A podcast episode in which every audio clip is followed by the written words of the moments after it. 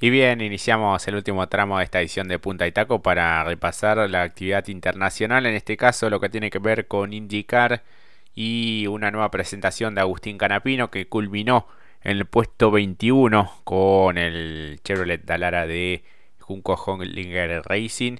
Eh, una interesante competencia, algo accidentada en el comienzo, por suerte el Titán de Recife pudo esquivar ese incidente. En un momento llegó a estar el puesto 18, pero bueno, después entre el 20 y finalmente el puesto 21. Eh, bueno, allí algunas eh, estrategias en cuanto al neumático. Eh, poner gomas negras lo perjudicó un poco porque bueno, perdió algo de tiempo. Luego pudo terminar con algo de ritmo, pero lejos del pelotón en donde, bueno, este, podía llegar a, tener algún tipo de, avance. Así que bueno, la última será, eh, la próxima, mejor dicho, será la última, el último paso por un óvalo por lo que es este 2023 en Gatway, en St. Louis. Así que bueno, se prepara para lo que será ese próximo compromiso y bueno, en el medio este viaje hacia Argentina para cumplir con su compromiso eh, en cuanto al TC en, Buenos Aires. Así que bueno, fue el comienzo algo accidentado, como decíamos. Pudo zafar de allí, seguir en pista y bueno, terminar en este puesto 21 en una carrera que tuvo como ganadora Scott Dixon. Eh, realmente bueno, un final muy pero muy atrapante, Mati. Exactamente, ya son dos, ¿no? Las fechas donde Agustín tuvo que sacar a relucir eh, su buena reacción, porque también en la anterior estuvo allí que zafó también, ¿no? En una trifulca. Eh, también me refiero en la anterior, que donde también lamentablemente se termina incrustando, pero después ya el auto estaba dañado. Pero bueno, sumándole a esta, yo creo que en función de lo que veíamos en lo previo, parecía que podía tener mejor pinta. ¿No te parece a vos eso, Jorge, que podía haber sacado un mejor, a pesar de que, como dijiste, en un momento estaba en el puesto 18, eh, por lo que habíamos visto en lo previo, podía haber sido para mejor? Y pienso que sí, pero de todas maneras él acusó como que había cierta falta de potencia, como que no estaba en el óptimo rendimiento y que iba a ser una carrera un poco más para tratar de, llegar. Obviamente, si podía terminar en puestos en mejores posiciones, lo iba a tratar de, de hacer. Y bueno, una carrera que tuvo de todo eh, con esa largada extraordinaria de De Francesco que después perdió protagonismo que pudo liderar por algunas vueltas hasta bueno ese desenlace este muy interesante entre Dixon y Reijal que bueno nos mantuvo en vila hasta la hasta la última vuelta. Y bueno Canapiro que repitió un puesto 21 que lo coloca en esa misma posición en el campeonato con 151 unidades y a 28 de Armstrong que es hasta ahora el mejor rookie, el mejor debutante hasta el momento, así que volverá a tener actividad de él el 27 de agosto en lo que será esta última presentación en un óvalo por lo menos por esta temporada 2023. Exactamente. Buen, eh, hablando ahora, cambiando un poco pilotos de lo que tenemos que conversar, eh, Graham Ray eh, un salto de calidad porque lo veíamos no siendo muy protagonista y en esta pudo eh, estar, como bien dijiste, en una batalla incluso por la victoria. Sí, sí, sí, sí. Este, incluso, bueno, con, con algunos gestos en un momento, porque había un, rezagado, eh, después le costó eh, superarlo, así que bueno, tuvo de todo, la verdad, la, la carrera. Lamentablemente en un momento se cortó también la transmisión de Star Plus y nos perdimos de algo, pero en definitiva pudimos ver la definición y al propio Agustín Canapino cruzar la bandera cuadros que era realmente importante también. Totalmente. Y más teniendo en cuenta que si todavía tiene la posibilidad no solamente de finalizar entre los 21 del campeonato, sino avanzar al puesto 20, eh, y también teniendo en cuenta lo que decías del mejor rookie, eh, todavía está la posibilidad y las chances concretas matemáticas, así que también eh, todo suma para incluso y acrecentar las chances para la temporada, una segunda temporada, ¿por qué no? Claro, y teniendo en cuenta lo que es ese campeonato paralelo también que otorga mayor presupuesto también en donde cada equipo eh, va sumando puntos y este bueno esa es una muy buena beta también y una muy buena chance para él y para el Juncos Hollinger Racing. Totalmente exactamente. Además teniendo en cuenta que mm, comparativamente también ha trabajado muy eh, en resultados no ha estado similares también a lo que ha demostrado eh, su compañero de equipo Callum Ilud Exactamente, sí, que terminó en esta carrera en el puesto 17 por delante de Grosjean, nada más y nada menos, y de, de Francesco, que había sido líder en los primeros eh, giros. Así que bueno, este, estaremos atentos a lo que será este fin de semana para Canapino, especial eh, realmente, mm, volviendo al TC, y lo que será después ya el 27, el 26 y 27 de agosto en Gateway en este último óvalo para esta temporada de IndyCar, Mati. Exactamente. Eh, bueno, tenemos algunas novedades que si bien no son internacionales son poco más del orden local, pensando en lo que se vendrá también este, para el turismo nacional el otro fin de semana.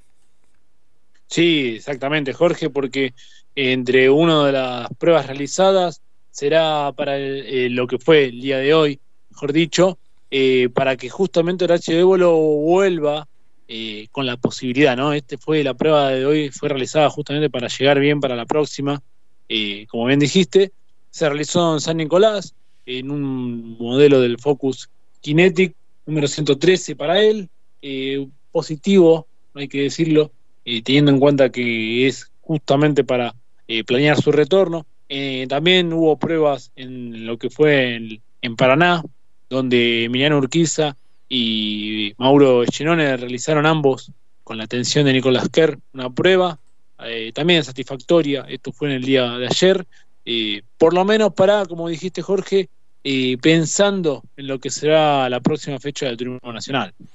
Exactamente, así que bueno, estaremos este, expectantes de lo que pueda hacer esa eh, próxima eh, presentación del turismo nacional. Así que, bueno, vamos a ver qué novedades también surgen allí en cuanto a los, a retornos también y aquellos pilotos que intentan afianzarse también en lo que es el campeonato tanto de clase 2 como de clase 3. Exactamente, exactamente. Y más teniendo en cuenta que será, como bien dijiste, la novena fecha de 12 que presenta este calendario del Turismo Nacional, así que el momento justo para apretar un poco las tuercas y llegar bien a la recta final del calendario 2023. Exactamente, así que bueno, por lo que es agosto no tendremos, pero sí el siguiente fin de semana que será el del 1, 2 y 3 de septiembre y nada más y nada menos que en Buenos Aires, así que es una fecha importantísimo y de allí también las pruebas que van haciendo cada uno de los pilotos y sus respectivos equipos. Hubo jornada de ensayos también para dos pilotos del TC. Hablamos de Leonel Pernía de las Toscas y de Allen Ruggiero del DTA Racing. Eh, ambos pilotos, bueno, no tienen la chance de ingresar a la Copa de Oro, pero sí buscan cerrar el año de la mejor manera.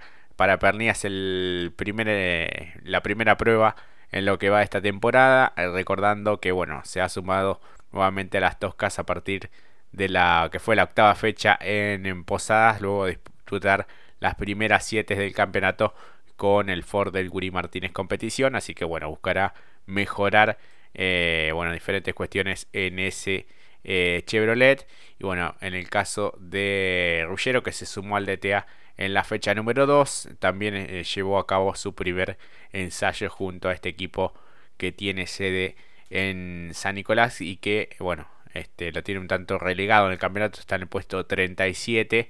No tiene chances, obviamente, de ingresar a la Copa de Oro, pero sí de mejorar y obtener un buen resultado en Buenos Aires.